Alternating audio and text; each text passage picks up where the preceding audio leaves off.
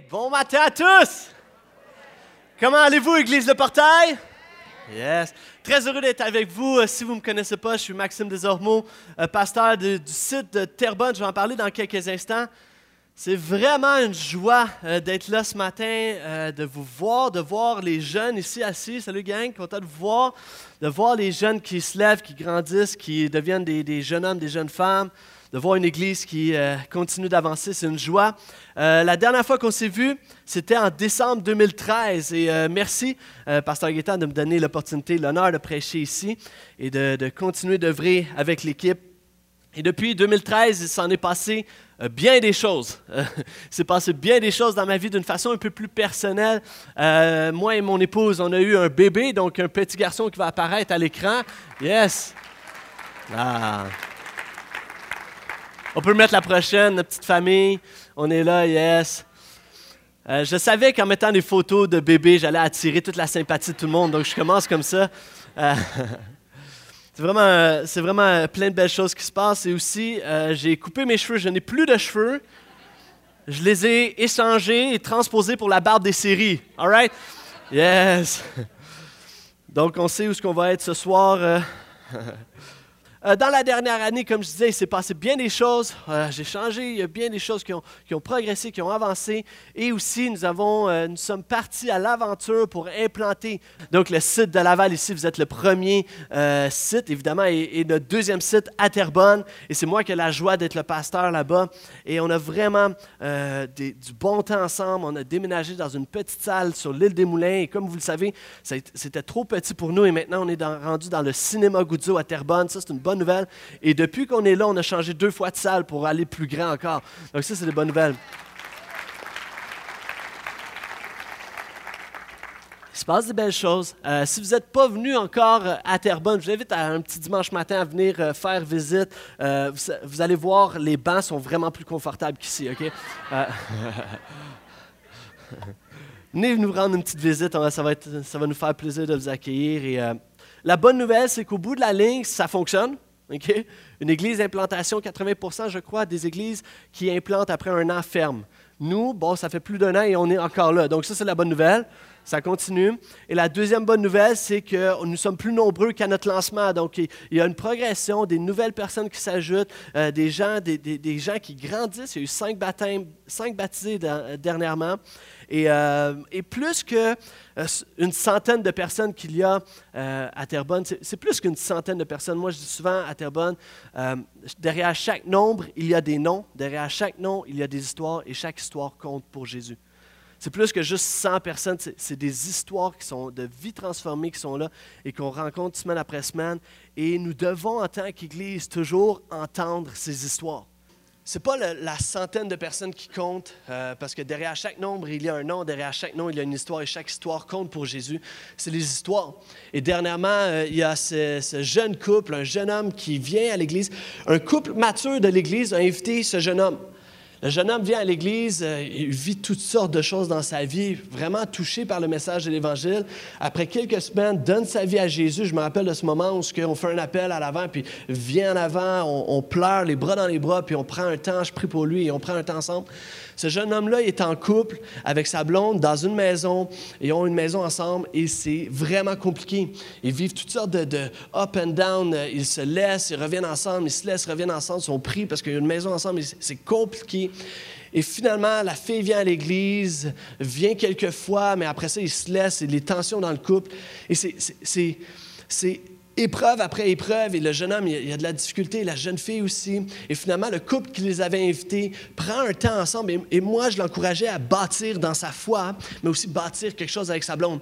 Bâtir un couple sérieux, puis de devenir sérieux avec sa blonde. Je disais, bâtis quelque chose, bâtis quelque chose. Et le couple qui les a invités les assoit, puis prend un temps avec eux pour dire, est-ce que ça vous tente qu'on fasse juste, on discute ensemble, puis on va vous partager notre expérience de couple à nous? On va juste prendre du temps ensemble, on va partager, puis on va voir ensemble comment communiquer, on va, on va juste prier ensemble, on va voir est-ce qu'on peut vous aider, puis tout ça. Et ce couple mature dans la foi versus ce jeune couple-là prennent un temps et, finalement le jeune couple est fonctionnel, va bien, de mieux en mieux. Les deux viennent à l'église. La semaine dernière, je les voyais, je faisais la louange, ils étaient main dans la main, levés en train de chanter « Je m'abandonne à toi, Seigneur Jésus ». Ça, c'est une bonne nouvelle. Après la, après la réunion, je discute avec la jeune fille, puis on, jase un peu ensemble, puis elle me dit Ah, j'aime vraiment ça ici, blablabla, ça me fait du bien, puis j'aime ça, puis j'aime ça connaître davantage sur Jésus, puis euh, mon, mon chum, il aimerait ça, je me fasse baptiser. Je suis comme OK, mais ton chum, lui, est-ce qu'il va se faire baptiser? Oui, oui, mon chum va se faire baptiser, lui, c'est sûr. Puis moi, je pense aussi, je vais y aller. Alors, on a déjà deux prochains baptisés pour bientôt, là, à Terrebonne. C'est plus que des nombres, c'est des histoires. Et si un jour nous perdons de vie, nous faisons juste regarder au nombre, et nous perdons et nous n'entendons plus ces histoires, on est dans le trouble. Il faut entendre ces témoignages vivants de gens qui viennent à Jésus et qui, euh, que Jésus transforme leur vie. Amen. Yes.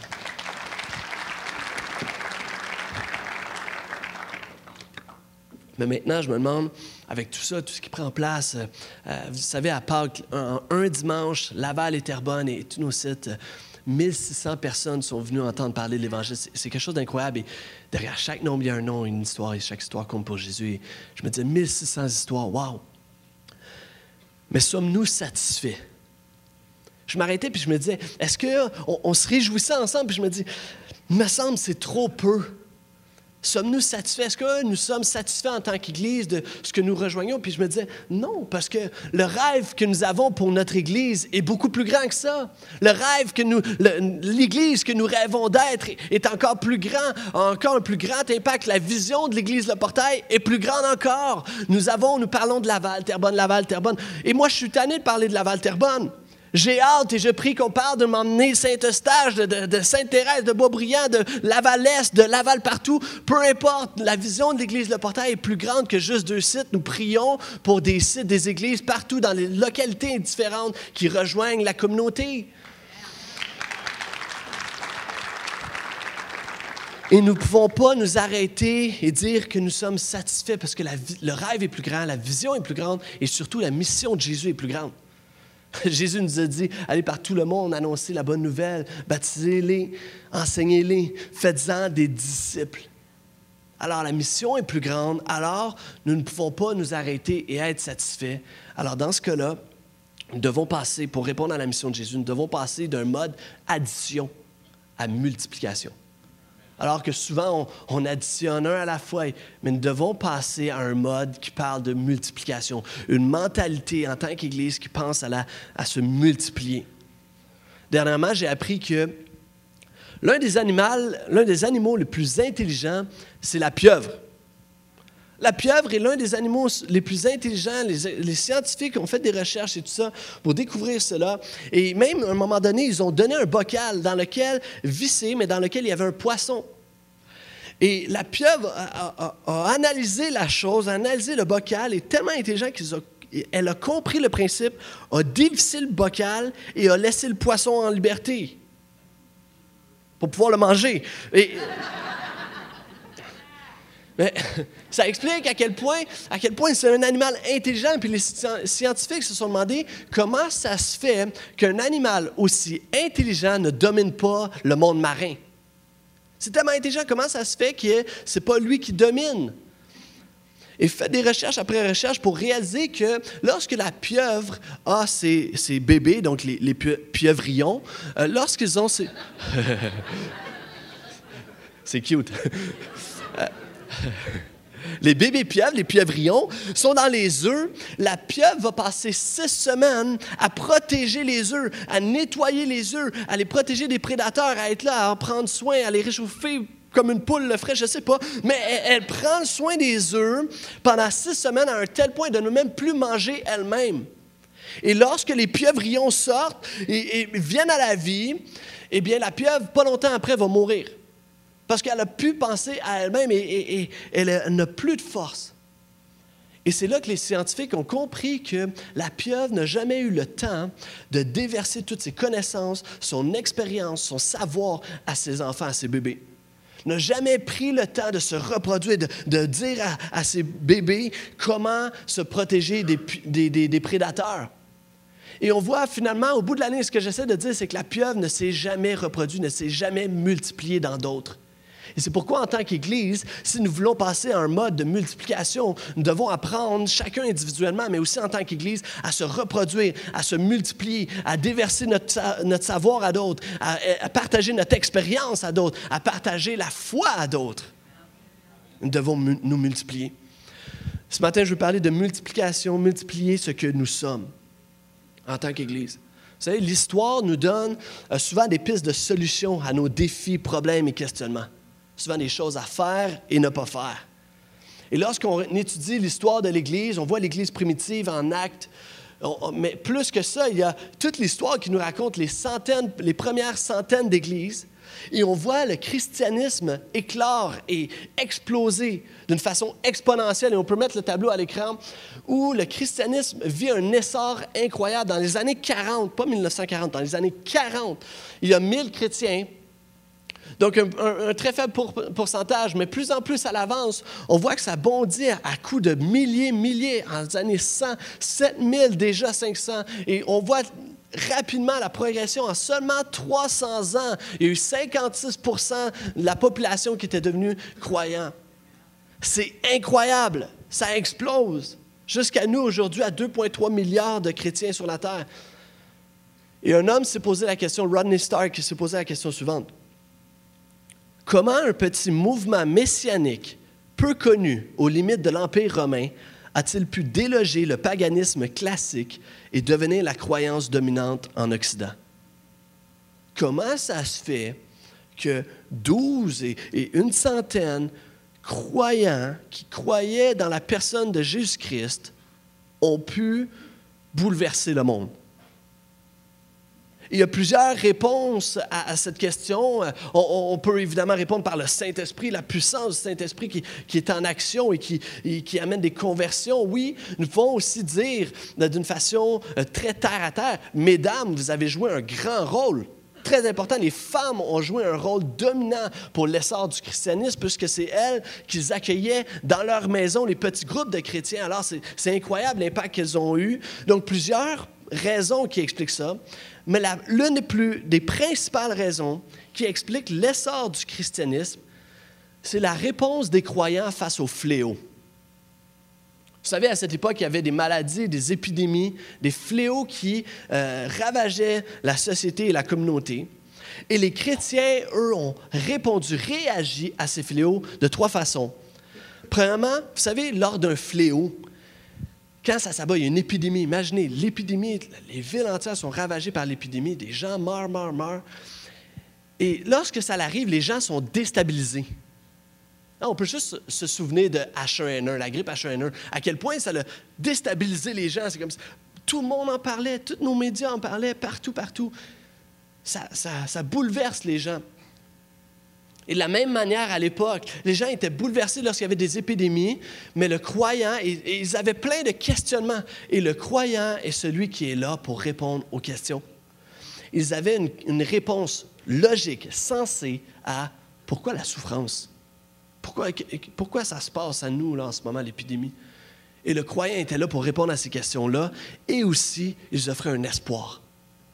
Voici, il y a une vie euh, au ciel qui est sans maladie, une vie qui est éternelle, une vie auprès du Père. Alors, ça défiait les gens de la communauté. Aussi, on voit que dans ces temps de fléau, l'amour des chrétiens ressurgissait. L'amour que les chrétiens, la solidarité pour la communauté. Quand il y avait des épidémies, les gens, les malades étaient exclus de, la communauté, de la ville, mis en quarantaine dans des déserts. Et qui c'est qui n'y avait pas là? Le chrétien. Tout le monde excluait ces gens-là, mais le chrétien qui, lui, n'avait pas peur de la mort parce que c'était beaucoup plus ma vie n'est pas si importante que ça. Moi, j'ai un espoir futur. Moi, je m'en viens, ils offraient les soins médicaux aux gens. Et les malades étaient là, puis finalement retrouvaient le chrétien mort qui leur offrait des soins médicaux. Puis c'est wow, le, chrétien il est mort pour nous finalement.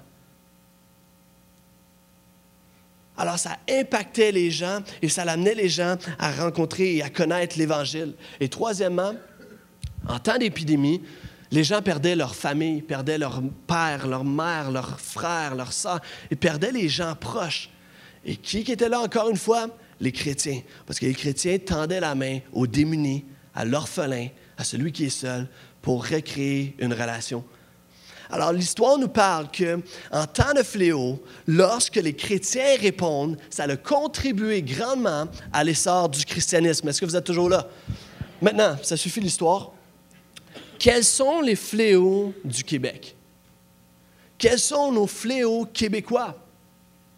Et comprenez-moi bien, je, ne veux pas minimiser les fléaux naturels qui peuvent avoir, euh, euh, sur la terre à droite et à gauche, des, famines et tout ça. Mais pour nous, juste pour contextualiser ce principe-là, il y a des sociologues euh, qui appellent des fléaux, ils appellent ça des tendances lourdes au Québec il y a cinq grandes tendances lourdes au Québec qui amènent une lourdeur sur les épaules des Québécois, qui amènent euh, une déprime sur les épaules des Québécois. Et on va voir ces cinq tendances lourdes ensemble. Est-ce que vous êtes prêts? OK. Avant ça, donc, pour se multiplier en tant qu'Église, nous devons répondre à ces cinq fléaux, ces cinq tendances lourdes. Comment? Laissez-moi faire une parenthèse. Vous savez, Dieu s'est fait chair Jésus-Christ est venu incarner, s'incarner au milieu de nous. Jésus a mangé avec les gens du peuple, a mangé au milieu d'eux, a vécu au milieu d'eux. Il était parmi sa culture, au milieu de sa culture, sans jamais ne se faire absorber par la culture. Mais il était au milieu de la culture, il s'est incarné. C'est un principe super important parce que nous ne voulons pas, en tant que croyants, juste s'opposer à la culture, ne voulons pas juste contrer la culture. Et trop longtemps, les croyants ont, fait malheureusement cette gaffe-là. On a été contre la TV, on a été contre la musique, on a été contre plein de choses. Et au bout de la ligne, il faut réaliser que Jésus était au milieu de la culture. Nous devons être ces gens, ces croyants qui vivent au milieu de la culture, comme tout le monde, mais qui ne s'opposent pas, pas à la, la culture, mais qui la défient. Je veux être un croyant qui... Je ne veux pas être un croyant qui est exclu de la société et qui ne comprend rien de ma culture. Je veux être un croyant qui vit dans ma culture, les deux pieds dedans, qui connaît ma culture, mais qui la défie, la défie par l'Évangile et a des lois spirituelles bien plus grandes. Amen.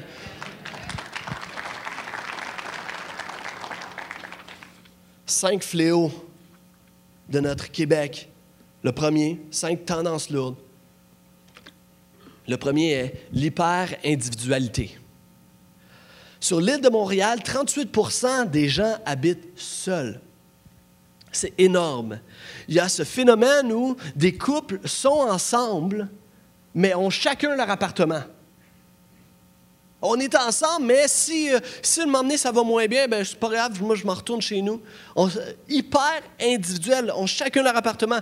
En Amérique du Nord, il n'y a jamais eu autant de voitures vendues. Pourquoi? Parce que tout le monde a sa voiture. Tout le monde, ils n'ont jamais été plus petites que ça.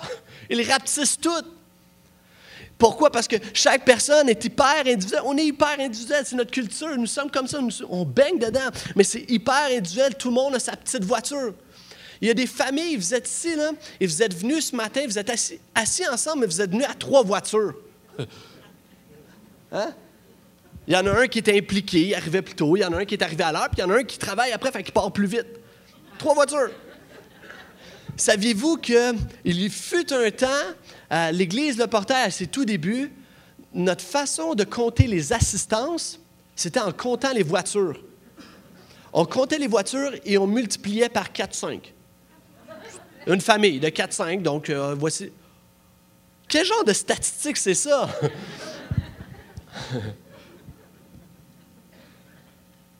Aujourd'hui, ça ne marche plus parce qu'on est tous, on vient tous avec nos voitures, c'est hyper individuel. Rentre dans un magasin d'électronique et demande au vendeur pour acheter un ordinateur meilleur rapport qualité-prix. Et automatiquement, il va te diriger vers un ordinateur portable, un laptop ou une tablette. Je ne sais même pas si ça se vend encore, un ordinateur avec une tour. Tu sais, avec une tour, là. Je ne sais même pas si ça se vend encore. Tu sais, un ordinateur pour les besoins de toute la famille que toute la famille passe dessus et se partage l'ordinateur. Pourquoi? Parce qu'à la place, le vendeur va te proposer cinq ordinateurs portables pour tous les membres de la famille. Ils vont tous en avoir un dans leur chambre, puis ça va te coûter moins cher. Parce que c'est hyper individuel. Et nous sommes comme ça, c'est notre culture. Mais on est tous d'accord pour dire qu'il y a une perte de relation. Maintenant, même les non-croyants, tout le monde va être d'accord pour dire ça. Comment défier notre culture hyper individuelle?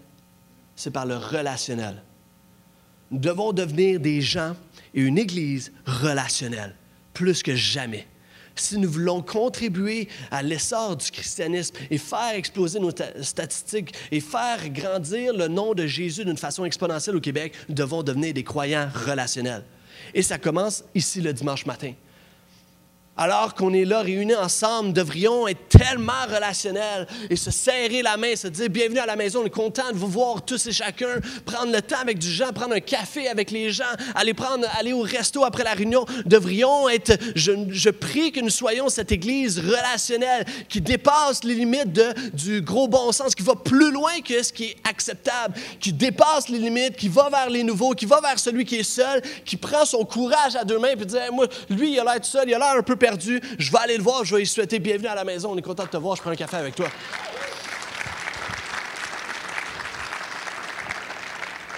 Devons devenir cette Église qui prend soin des, des, nouveaux, qui prend soin des gens pour la première fois, qui prend soin des couples, qui prend soin des jeunes, qui prend soin des personnes âgées. Devons être cette Église qui mise sur le relationnel, qui devient relationnel tous individuellement, qui ne s'arrête pas aux préjugés et aux stéréotypes, lorsqu'il voit quelqu'un rentrer avec euh, une coupe de cheveux ostentatoire ou, ou autre, lorsqu'il voit quelqu'un rentrer avec un voile, devant être cette Église qui va répondre, qui va tendre la main?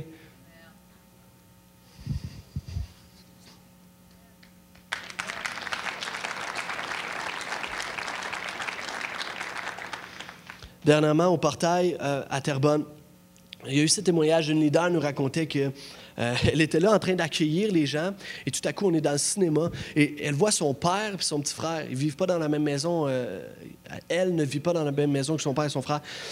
Arriver dans, le hall puis il dit Hey, qu'est-ce que tu fais là Puis le père dit ben, Toi, qu'est-ce que tu fais là ben, euh, ben, moi, je suis à l'église, on, on, va commencer la réunion.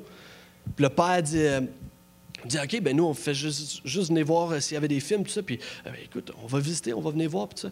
Rentre dans l'église, passe la réunion à l'église. Ils ont vraiment eu un beau dimanche matin, gloire à Dieu. Et, quelques semaines plus tard, un dimanche matin, je vois le jeune homme revenir, le petit frère revenir avec sa mère et avec euh, un ami qui amène à l'église. Ils sont là dimanche matin. Puis la, la, leader en question lui a demandé à son petit frère Qu'est-ce que tu as aimé le plus? Pourquoi tu es revenu à l'Église? Il dit, c'est simple. Il dit, ici, on dirait que les gens s'aiment. Les gens s'aiment, puis moi, je trouve ça beau, puis je veux être là.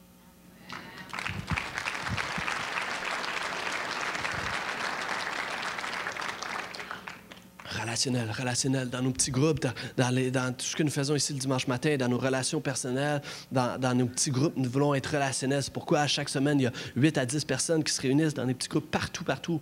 Euh, et prient ensemble, échangent ensemble. Et, savez-vous quoi? Nous voulons défier même les petits groupes à, inviter des nouveaux. Nous voulons défier les petits groupes à, à, faire une différence sur leur rue, dans leur quartier, à inviter les voisins. Vous savez, ceux qui accueillent les petits groupes, sont les extraterrestres de la rue. Hein? Parce qu'à chaque semaine, le même soir, la même heure, il y a huit voitures, donc huit personnes individuelles qui viennent,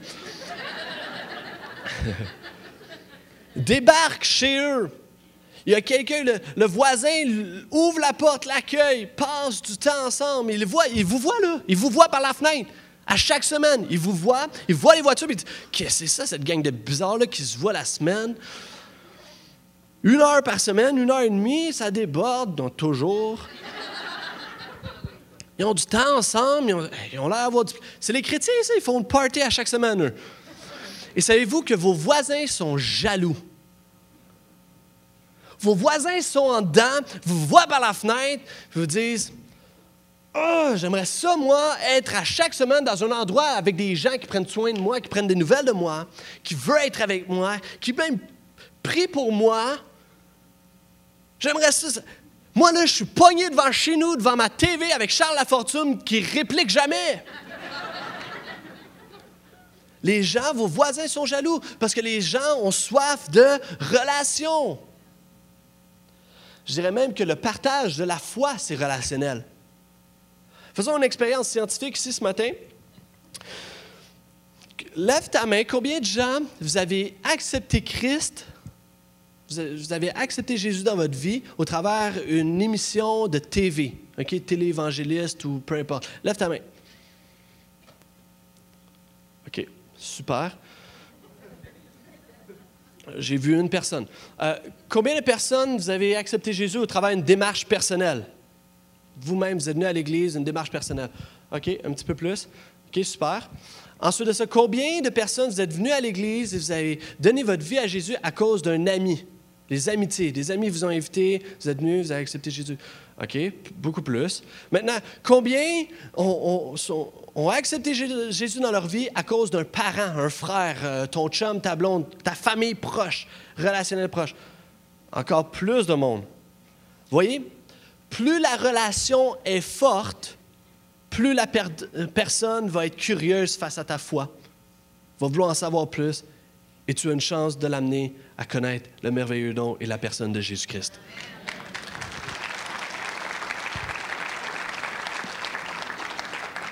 Le partage de la foi, c'est relationnel. Une étude américaine qui a été faite sur les différents moyens qui ont mené les gens à fréquenter une église, et on peut la mettre l'étude, euh, plusieurs chiffres très intéressants, 5-6% quand même qui sont par une démarche personnelle à fréquenter une église. Voici, ça nous dit 4-5% au travers un ministère des enfants. Durant la réunion, vous savez qu'il y a des centaines d'enfants qui ont du fun, du plaisir et qui entendent parler de Jésus à leur manière, dans leur classe. Ça, c'est merveilleux. Amen. Click fait un job merveilleux au portail. Je pense que ça vaut une bonne main d'applaudissement.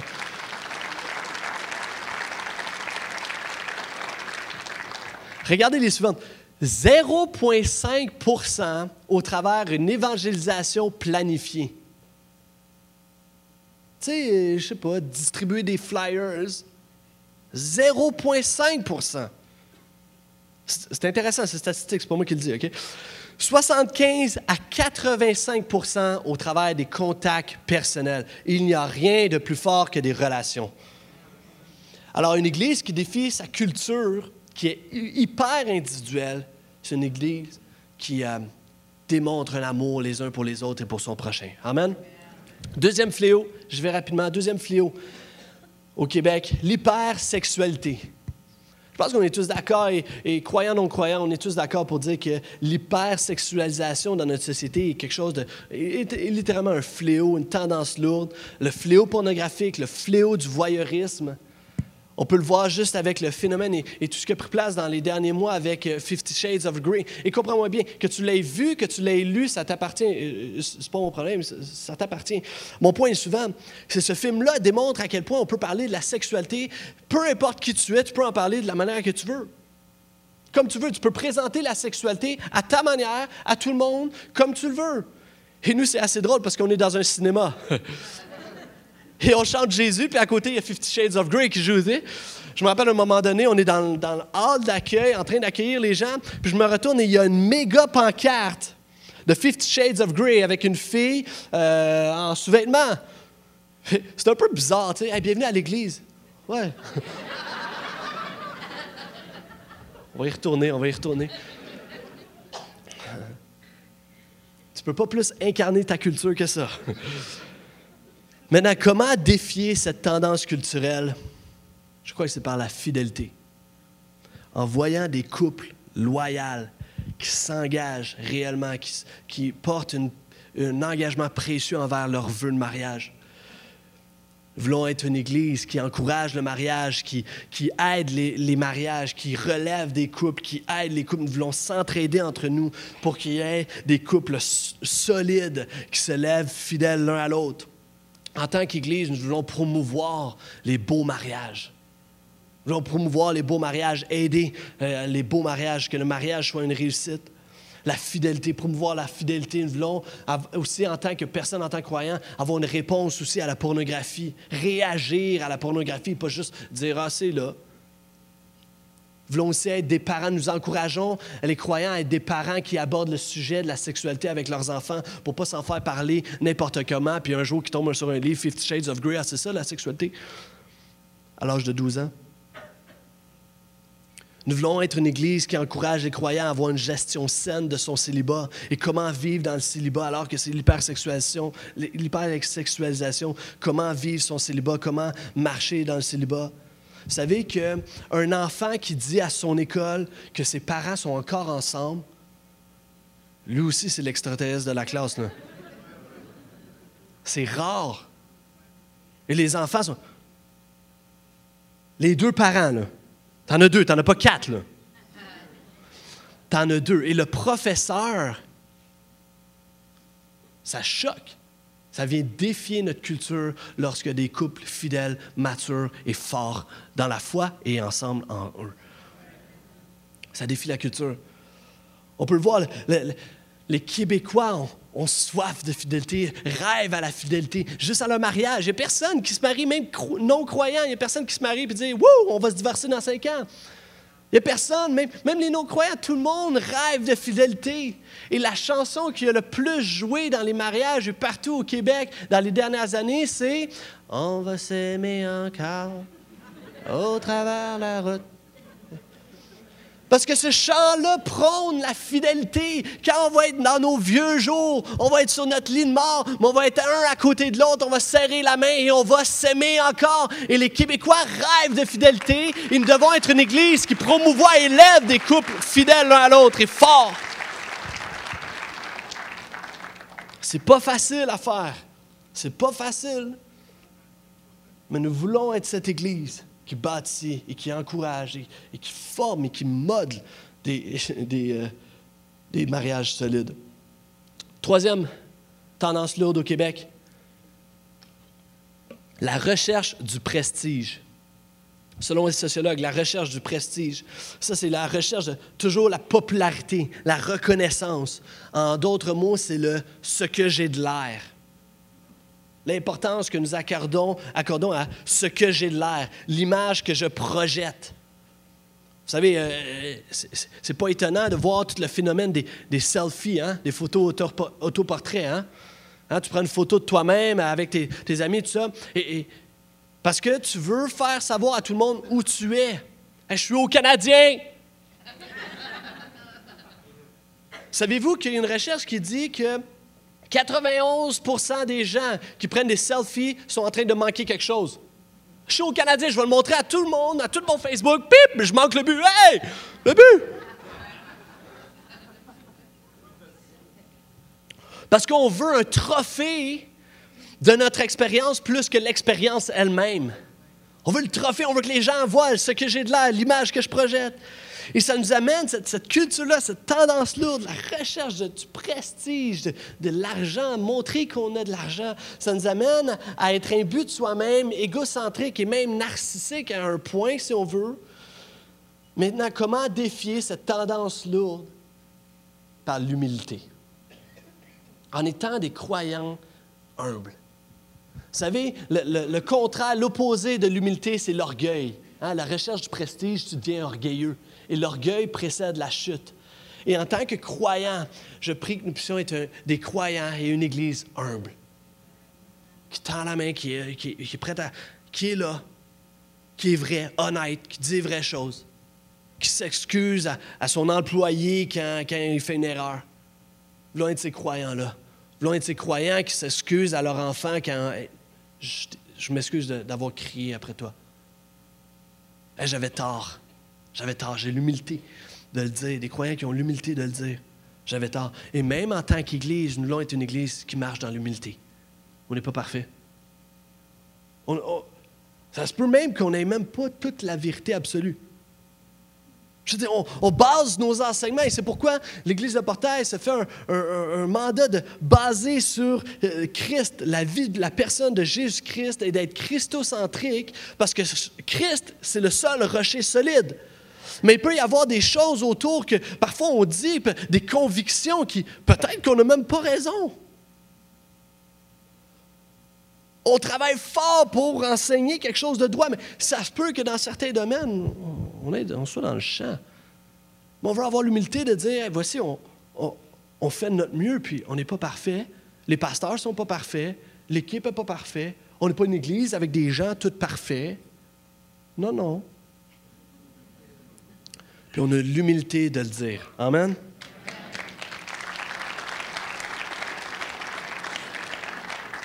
L'humilité, ça se gagne avec la maturité.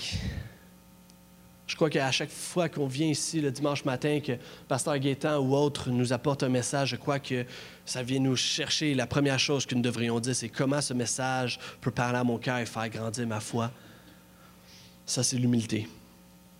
Maintenant, quatrième, quatrième tendance lourde au Québec, l'hyperconsommation. Hein? Le matérialisme. Je dis, j'attaque tout ce matin.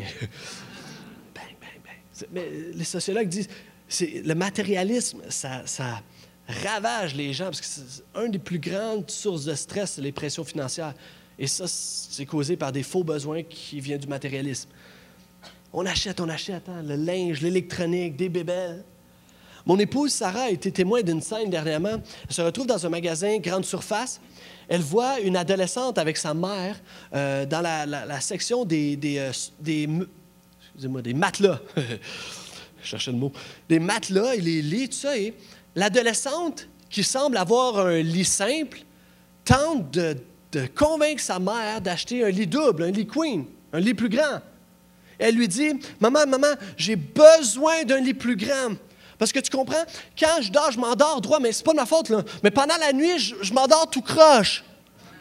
Et je finis que j'ai les bras dans les airs, j'ai les pieds dans les airs. J'ai besoin d'un j'ai besoin d'un matelas plus grand. Yeah, right. Quelle sorte de besoin que c'est ça? Mais on a ce, c'est hyper consommateur. Argument pourri. J'ai besoin d'un lit plus grand. C'est pourri comme argument, mais j'ai un besoin. Ça, c'est le matérialisme, l'hyperconsommation. Et encore une fois, comment, en tant que croyants, nous pouvons défier cette tendance lourde culturelle au Québec? Je crois que c'est par la simplicité, la modestie et surtout la générosité. La générosité. Je crois que les croyants devraient être ceux qui donnent le plus. Donnent sans relâche, sans inquiétude.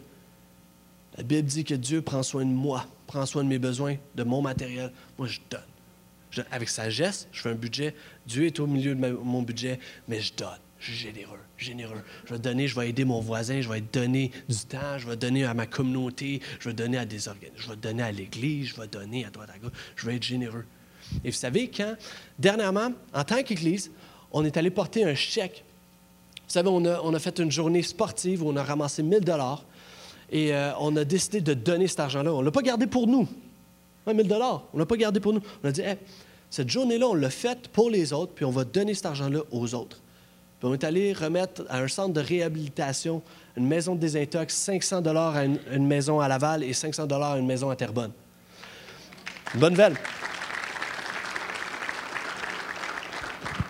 Je suis allé au centre euh, à Terrebonne, à Dianova, et euh, un centre merveilleux. Et j'arrive là-bas, puis je leur dis, moi, je viens vous donner un chèque. J'étais l'extraterrestre. Qu'est-ce que c'est ça, cette sorte d'église-là qui vient, qui aime sa communauté? C'est ce que je leur ai dit. Nous, on aime les gens, puis on, aime ce que vous faites, puis ce que vous faites, vous le faites avec amour, puis on veut vous encourager. Voici un chèque. Ça, ça je crois que c'est l'Évangile. Ça, je crois que c'est l'amour.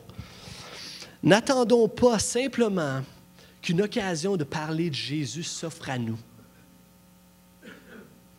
Le chrétien devrait être celui qui recherche constamment, qui est sur le qui-vive, qui recherche des gens dans le besoin, qui est proactif et qui fait des actions pour aider et aimer les gens autour de lui. Ça, c'est le chrétien. Il ne devrait pas juste être celui qui marche, puis je vais attendre qu'une occasion se présente à moi pour parler de Jésus. Non, non, non. Nous voulons être une église et des croyants qui sommes proactifs, constamment sur le qui-vive, à la recherche de y a-t-il quelqu'un autour de moi qui a besoin de quelque chose parce que je veux donner?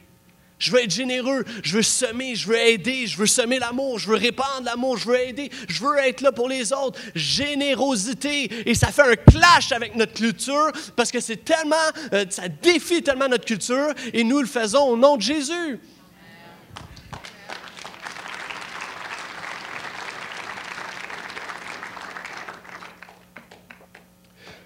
Un bel événement qui va prendre place dans les prochaines semaines, euh, dans les prochains mois, je dirais plutôt à la fin de l'été, avec notre église à Terrebonne, et c'est merveilleux.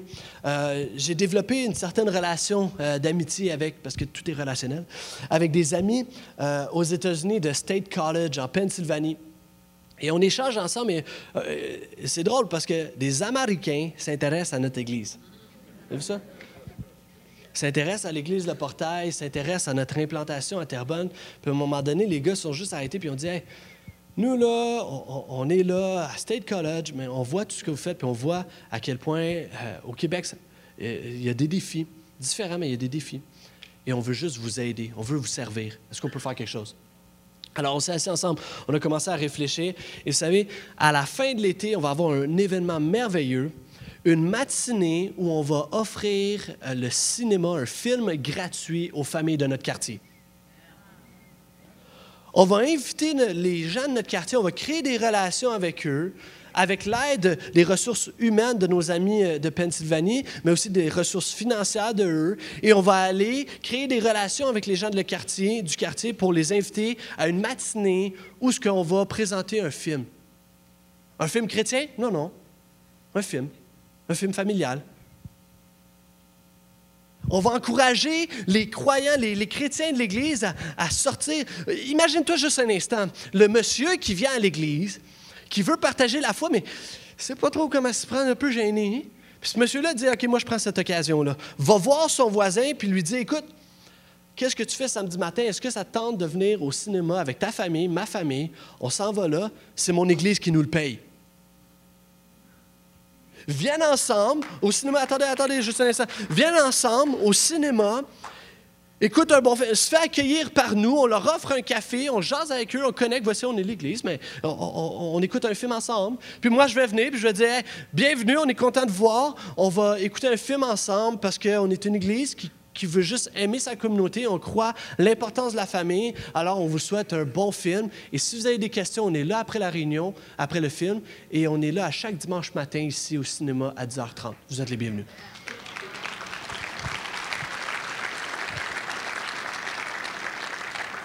Est-ce qu'on l'aura évangélisé? Est-ce que je vais, je vais parler de Jésus dans le micro? Non. Mais vous savez, on va répandre l'amour, puis on va être généreux dans notre amour, dans notre amour pour eux, dans notre amour pour les familles. On va être généreux. Je l'ai dit plus tôt, les couples, c'est difficile, c'est un grand fléau, et on veut juste être généreux pour les aider, être là. Voici, on, on vous aime, on aime votre couple, on aime vos familles, on est là, on vous donne, donne, donne. On répand l'amour, et croyez-le ou non, mais la Bible dit que Dieu est amour, alors nous sommes en train de répandre Dieu.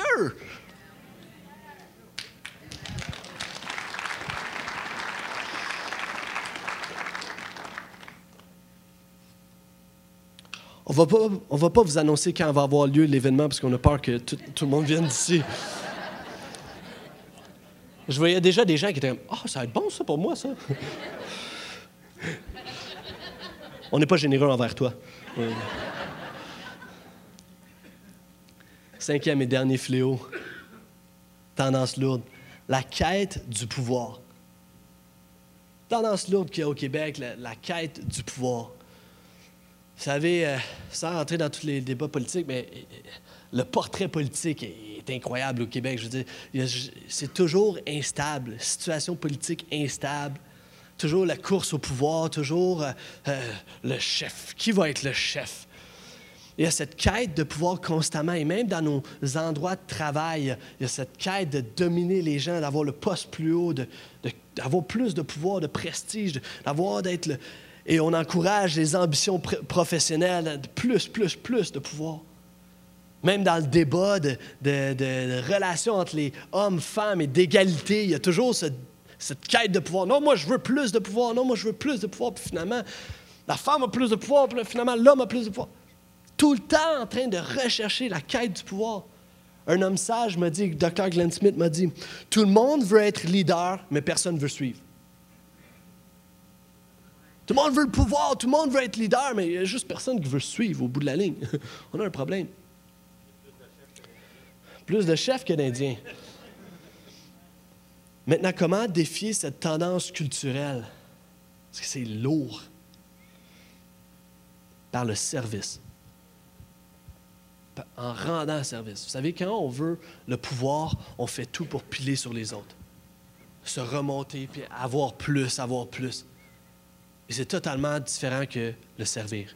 Je suis là pour te servir, je suis là pour te prendre en bas, et toi t'élever. Ça, c'est le service. Ça choque la culture.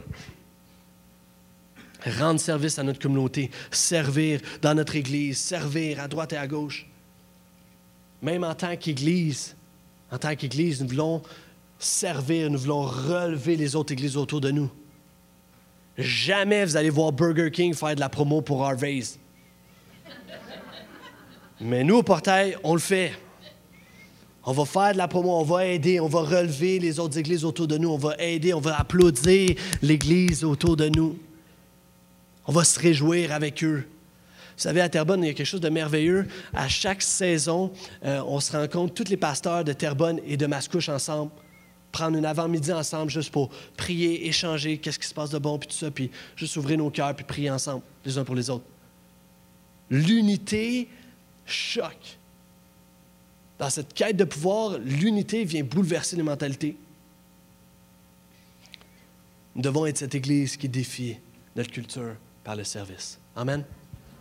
Vous savez,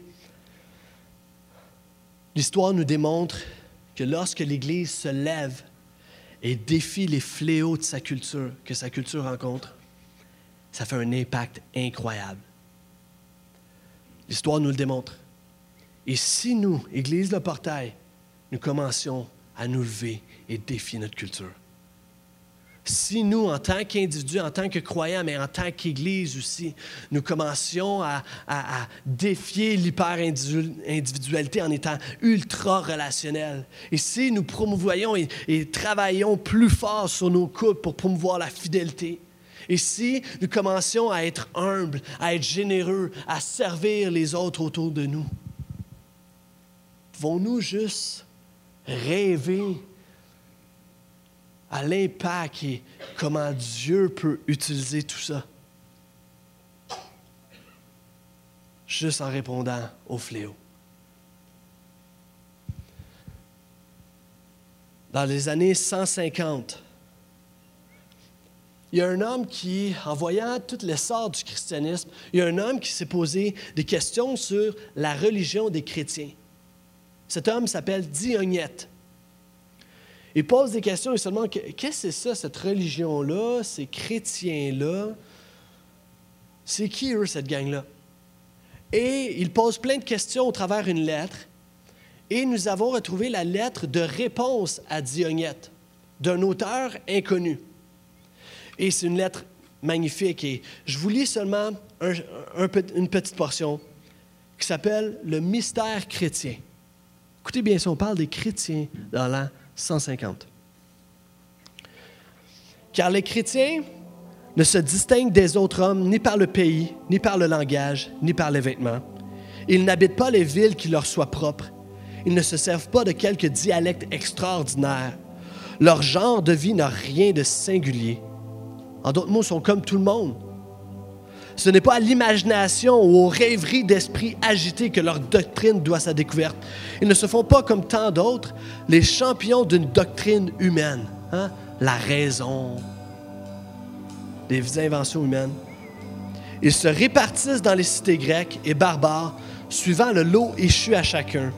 Ils se conforment aux usages locaux pour les vêtements, la nourriture et la manière de vivre tout en manifestant les lois extraordinaires et vraiment paradoxales de leur république spirituelle.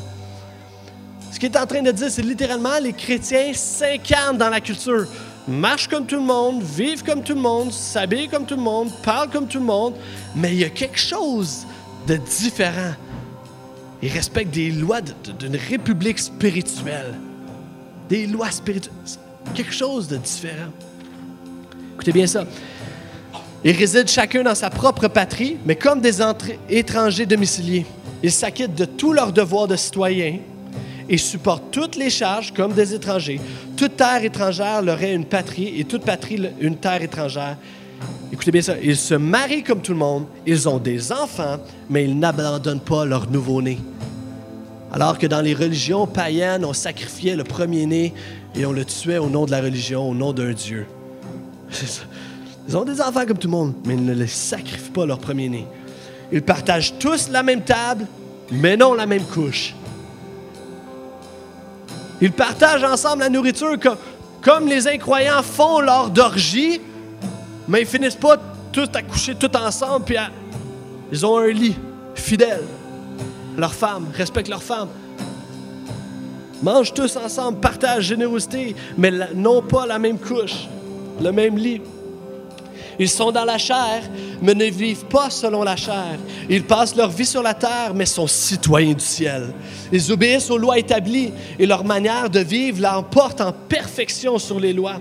Ils aiment tous les hommes et tous les persécutent. On les reconnaît, on les condamne. On les tue et par là, ils gagnent la vie. Ils sont pauvres et enrichissent un grand nombre. Ils manquent de tout et ils surabondent en toutes choses. On les méprise et dans ce mépris, ils trouvent gloire. On les calomnie, ils sont justifiés. On les insulte et ils bénissent. On les outrage et ils honorent. Ne faisant que le bien, ils sont châtiés comme des scélérats. Châtiés, ils sont dans la joie, comme ils naissent, comme s'ils naissaient à la vie. Les Juifs le font la guerre, comme à des étrangers. Ils sont persécutés par les Grecs et, et ceux qui les détestent ne sauraient même dire la cause de leur haine. Je prie que nous puissions être une église comme ces croyants décrits là les habitants citoyens du ciel. Ma vie a peu d'importance, mais voici, on donne. On les approuvit, mais ils enrichissent un grand nombre. Ils partagent la nourriture, mais pas le même lit. Ils sont ensemble, ils font une différence, ils choquent la culture. Je prie que nous puissions être ces croyants qui disent Ma vie ma vie a bien peu d'importance parce que je suis citoyen du ciel. Et à partir d'aujourd'hui, je veux m'investir pour le royaume, pour Jésus-Christ, pour que son nom prenne un essor et le christianisme prenne un essor au Québec dès aujourd'hui. Et des chrétiens, une église qui va déclarer, je t'aimerai plus que même ma vie, te servirai malgré le prix. Jésus, je te suivrai. Est-ce qu'on peut se lever ensemble?